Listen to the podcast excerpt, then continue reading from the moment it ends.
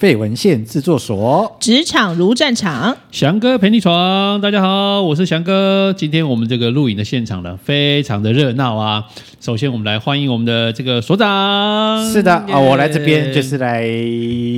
到老年，来到老年的。那另外还有我们宽宽老师。Hello，大家好，我是宽宽。OK，那今天呢，三位聚在这里呢，我们现在来聊聊一个不一样的话题，因为我们今天聊职场哈。那其实我们三个的形态蛮特别的。我们三个形态，三个人的形态可以用三个字来代表我们的工作，叫做自顾者。对，就是不用准时上班打卡，然后自己就以自己听自己命令为主。对，所以我们不是体制内的上班族这样子。嗯、那我们的工作形态呢，比较特别，我们会有很多的合作，然后会有很多的会议，甚至很多的准备的时间。是的，对对。那很多可能职场的人士都心里面很想有，心中有个理想，就是什么样可以自由的工作，就是钱多事少离家近嘛。哦、没有离家近，直接在家工作。等等等等，呃，我先讲一件事情啊，就是我们待会今天聊的，呃，有可能会冒着生命危险，因为可能听到的这个。这个我们的这个听友们呢，你可以在线上可能认识我们的人，就记得听过就好，不要去打小报告。啊，我先讲一件事情啊，我确定一件事情，就是啊、呃，我的太座，我们家的太座，他是会听我们的节目的。Okay. 是是是，然后我先生也是会听的哟。我们家有个小失败，我们家女儿会听哦。你们家女儿太可爱了。对对对对，因为之前那个不知道跟谁，哎，跟绿塔在录，然后有一天老婆就回来说，哎，你们你们跟绿塔录的那集好有趣哦。哪 哪一集？我讲了什么？对，那所以其实在这个过程当中，就会有有朋友会好奇，就是自顾者的生活形态到底是什么？啊，对啊，因为呃，因为我们不是准时的上下班这件事情，然后我们也不一定要每天。移动到某个专业的呃某个领域去工作，嗯嗯、有些时候我们只要有一台笔电，其实在家也 OK 啊、呃，在咖啡厅也 OK，然后或者是在其他地方也都 OK。有时候最常出现在 Seven，Seven 真是好地方，对，全家也不错。但这两年的疫情，其实比较多的机会都是在、嗯、在家里家里。对，可是家人的工作形式形态可能跟我们就完全不一样。对，他们必须要是移动到某个地点去的，到办公室。对对，是。那所以他们有些时候不太理，不要说。一般人啊，其实连我们自己的家人都不太能理解我们到底在忙什么。有有，我太太其实常常下了班回来就问我一句话：“你今天在干嘛？”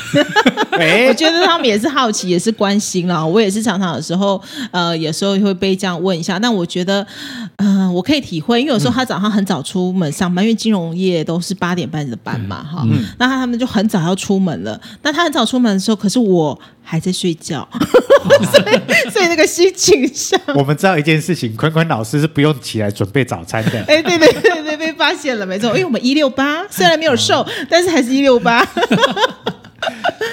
对，所以他跟你说，早上他们上班去了，那可能他们就会忙在工作当中很多事情，那就会是一般跟大家上班的概念是一样的。哎，但翔哥要接小孩吧？我以前孩子在小学阶段的时候一样，你要送小孩，对，然后现在孩子比较大，上国中了，基本上就是他们有时候可以自己出门去了。哦，享福了，享福了。对对对，啊，有时候可能天气比较冷一点，啊，或者是睡过头了，那今天帮忙接送一下，就早送你们去学校这样。是是是，还 OK。因为有接送这件事情，像我们是还没有小孩，嗯，那很很多时候就是，除非啦，我们一早要一到异地去去要开会或者是要上课这件事情，可能会比啊另另外一半早出门，那还早出门很多了，对，没错。但大部分的时间，有些时候他们出门，我我有可能我们还在床上，嗯。哦，然后像翔哥如果要基本上我都起来了啦，基本上孩子出门我都已经起来了。哦，翔哥趁早起，比较早。这这个早起的有个好处就是至少家人眼睛看到是你起来，对对，就不会问。我懂。如果他们出门看到你还在睡，他们就会充满的怨气。没有，他们就会连结，就是你整天都在睡。对，就不完全不知道你是睡到几点这件事情。嗯，对呀，没错没错。可是有些时候他们没办法理，有些时候他们没办法理解的是，有些时候我们为了要赶案子、要赶报告、要准备课程内容，有可能晚上十点多、十一点他们去就寝了。我们可能还在继续还在忙对对对，工作我们常常忙到半夜对对对，是有。可是他们完全不知道我们到底是几点睡，只是早上起来哎哪个会困。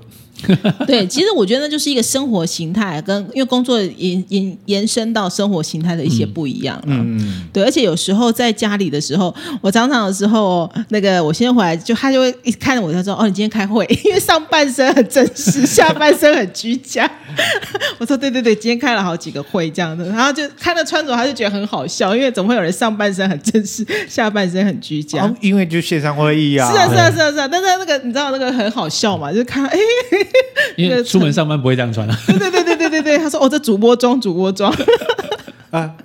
疫情的前几个月，嗯啊，老老婆还没有适应这件事情。那疫情前几个月，他经常会看到，就是我上半身穿着西装衬衫这样，然后下半身就是穿着短裤啊，啊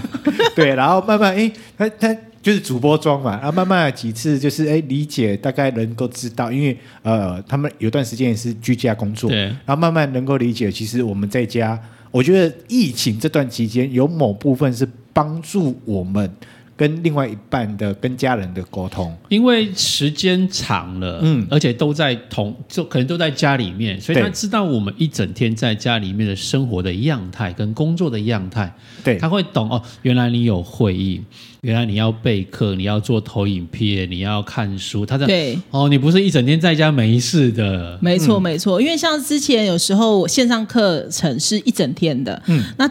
中午的时候，他才发现到说，哎，原来中午我连吃饭时间可能都没有，因为啊，你看中午我们如果叫外送，我下课时间假设是十二点，叫外送送来、嗯、又要上课了，根本来不及吃，所以呢，他这他那时候就知道说，哦，他这时候必须肩负去买午餐，张罗午餐，因为他会发现时间紧凑到，既然线上课程我们是没有时间吃午饭的，对啊，是啊，是啊，对啊，事先都备好面包或者是有一些简单的东西可以吃，对对对，但是这个是他。他在旁边，他才知道说哦，原来是这样。如果我觉得这个东西其实也跟跟沟通、跟理解有关，就是说，哎，我们如何去让他知道说，哎，原来是这样。他当然他在旁边看就更清楚知道说，哦，原来喜安内，原来这么忙。其实像疫情那段时间，孩子也在家上课嘛。那有时候我也在上课的时候，其实我到十一点四十我就开始焦虑。嗯，因为孩子在上课过程当中，我也在上课。那他必须要吃饭，因为孩子接下来要要上课，我也要上课。啊，所以我们必须要在中间休息那段时间去快速解决，快速去解决这件事。对对对。那有时候就不得已只好让，就是家里面有一些微波食品，就孩子可以自己处理这样子，啊、或可以快速十分钟以内把午餐完成完成之后，让孩子可以去吃饭。因为他可能四十五分五十分就要上课，包括我自己也要上课。对对，所以这段时间是很很打仗的，兵荒马乱的。那、啊、这时候如果像我太太如果在家，然后我们都课要上课的时候。嗯你心里面就很踏实，说啊，这段时间有人会帮忙准备午餐，那你可以安心的把学员处理好，然后出来很快的就跟大家在今天刚刚上课的过程当中，简单的互动一下，交流一下，然后又继续上课了，这样子。对对对，而且我觉得家人的理解跟支持也蛮重要，因为有时候我们假设站了一整天，假设是实体课，嗯，站了一整天回到家，真的有时候吃呢也不一定吃得下，但是呢。最希望就是能够好好坐下，甚至躺下来，就是不要 动，因为因为腰跟腿真的都不是自己的了，真的。那时候就会变成所谓的大型家具，就瘫坐在沙发上面都不要动。其实我觉得是这个样子，因为呃，可能一般的朋友对于我们这种自顾者的生活是很好奇，他好像就是觉得说啊，好像时间很自由，时间很弹性，然后什么好像似乎好像想做什么就做什么。对，其实有些时候问问我们的家人就知道，其实我们时间是最不自由的。对，没错。然后有有些时候，像假日，也不是说我们假日就假日，因为有些的专案，它就是在假日才上课要执行这样子。然后我们就只能跟家人讲，哎，这个礼拜我可能要干嘛，要干嘛，然后你们可能就自己搞搞定好这件事情了。对。可是我我觉得在刚刚的过程当中，我们谈到有一个很重要的一件事情，我觉得不管是在跟家人互动上面，或者是在职场上面，也都是一个很重要的状态，就是当你跟你共同 work 的，或者是跟你共同生活的人都不知道你在忙什么的时候，这你就要有危机了。对，所以所以像我跟我太太，我们就后来有一个默契，就是我们有一个共同的行事历。啊，就是我我有会议，我有课程，我就会登到那个行事历当中，然后他再去看啊，你今天的行程是什么？那有时候他如果哎发现你今天行行事历上面没有登任何的会议或干嘛，他讲、哎，那表示你今天时间上面比较弹性，弹性一点，可以可以被使唤了。可以有一些啊哦，有一些小确幸呐，像前一阵我们就又去看个电影，然后像有一天下午呃礼拜六的下午刚好又没课，嗯，孩子又去上去补习的时候，我们就突然想说，嗯。好吧，那我们就来一趟说走就走的这一个旅行，也没有到旅行，就是这小旅行啊，就开着车子就往哪里去？知道往金山哦，去老街去渔港，而且又可以看看海，对，然后去走走啊，孩子又又不在身边，至少可以享受这种两个人的生活，这样子挺好的，挺好的。对，所以那个共同的那个行事力这件事情，其实是让对另外一半可以更了解我们在行程的管理上面。嗯，对，那让他知道说，哦，你什么时候？那至少不用追着问你到底要干嘛，要干嘛，就是这个东西可以有助于彼此之间的了解，这样子。哎，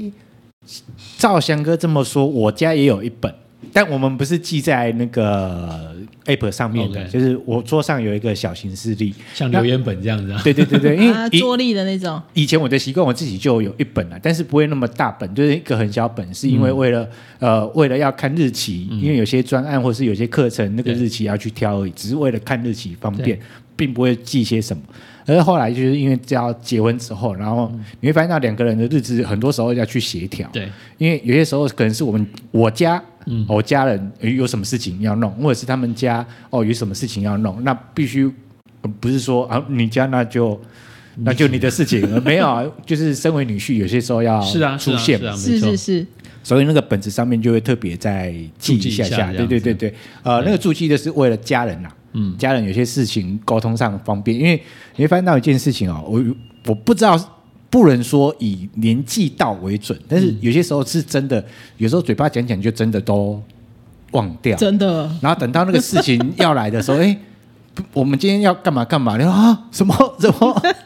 那个事情就真的就会开天窗了。然后大不如记下来啊，我们就大概都知道什么时间点要忙些什么，或者要做些什么，会比较方便一点点。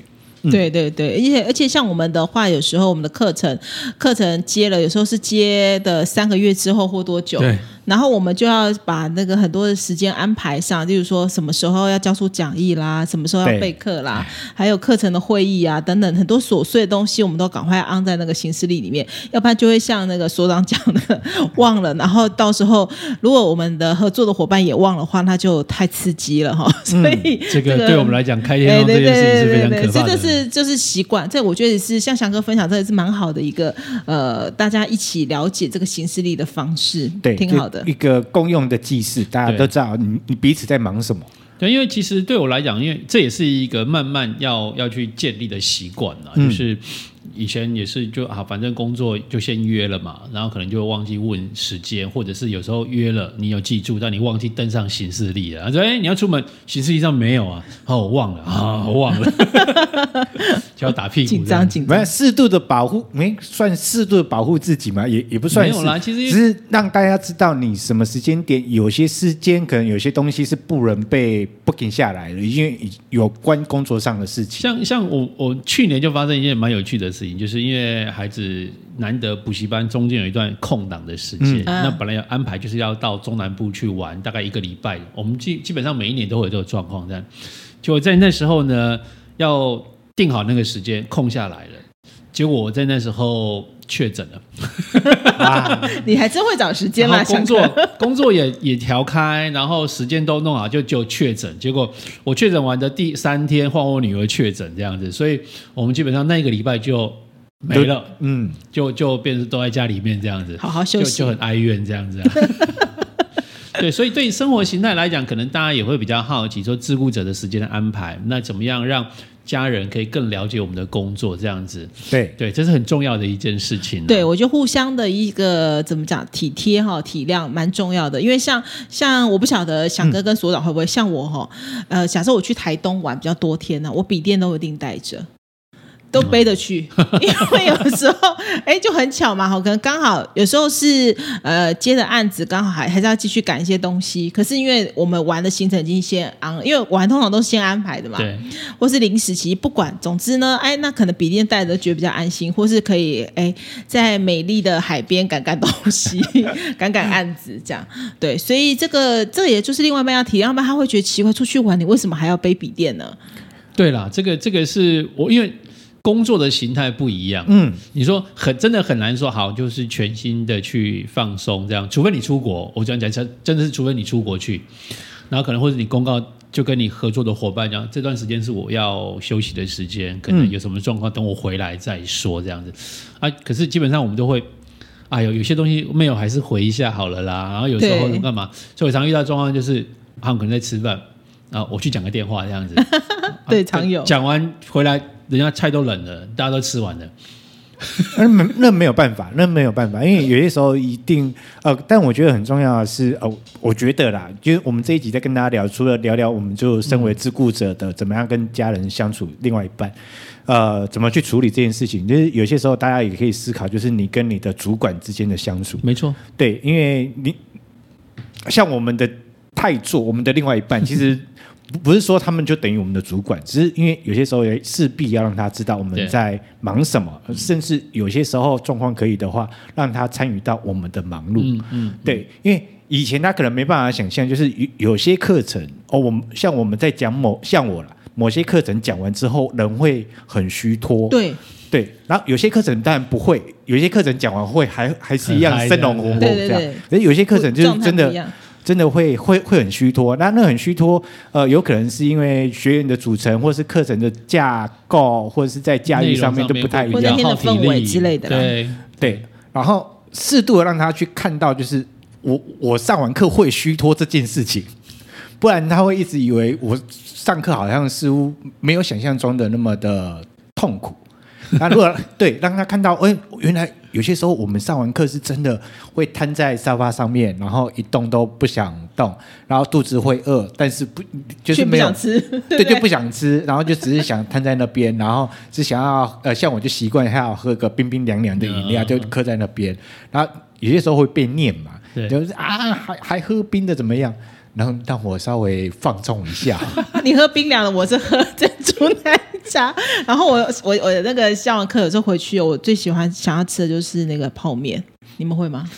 我，之前讲课的时候啊，回去带回去便当都冷掉了。哦。然后又是冬天，所以我每次都觉得那便当，我就有时候觉得热热的一碗面泡面就。哇，开心了，疗愈身心啊！真的，我如果真的上完课，就今天上课是比较耗体力的这件事情，然后我比较比较操一点，回到家这件事情，因为我会很饿，因为有一句话叫“认真上课，肚子会饿”。对对，然后呢，这个我就会去买咸酥鸡，然后鸡排，然后再加杯饮料这样子，然后回来吃。我老婆看到我就。哦，你今天上课很累哦，很饿哦，我说对对对，让我放纵一下，对，适度适度，因为如果你没有那个前提的话，那他看到的就是怎么又在吃鸡排，怎么又在喝珍珠奶茶，对对对对，所以我相信我们的家人大家都知道说，哎，今天喝什么东西，吃什么，大概是知道状态如何。是的，没错没错。所以有些前因先让对方去知道，他能够理解。然后我们也不是常常，也不是每天，嗯、只是在真的有一些状态完之后，嗯、我们需要有一些。东西有些饮食去抚慰我们残缺的心灵，或是补充一点能量啦。真的，因为有时候一整天的直课，现在就是运课下来啊，授课下来啊，说啊。呃说他课程上的东西，可能对于其他人来讲，他觉得哎，你不都去上课啊？都差不多，不都是就是站一天？就是他们不晓得课程的内容的不一样，还有学员的不一样。其实我们的用心啊，然后脑力激荡都不一样，都不一样。对对对，没错的。嗯，这这是对，甚至有时候像除了刚刚讲这些时间的安排，那像甚至像有时候去中南部上课，嗯。那我就会在车站，然后带点小的这个伴手礼之类的东西回来。那我们家小朋友以前还小的时候啊，只要看到我出差，他觉得晚上一定有什么好东西可以吃的这样子。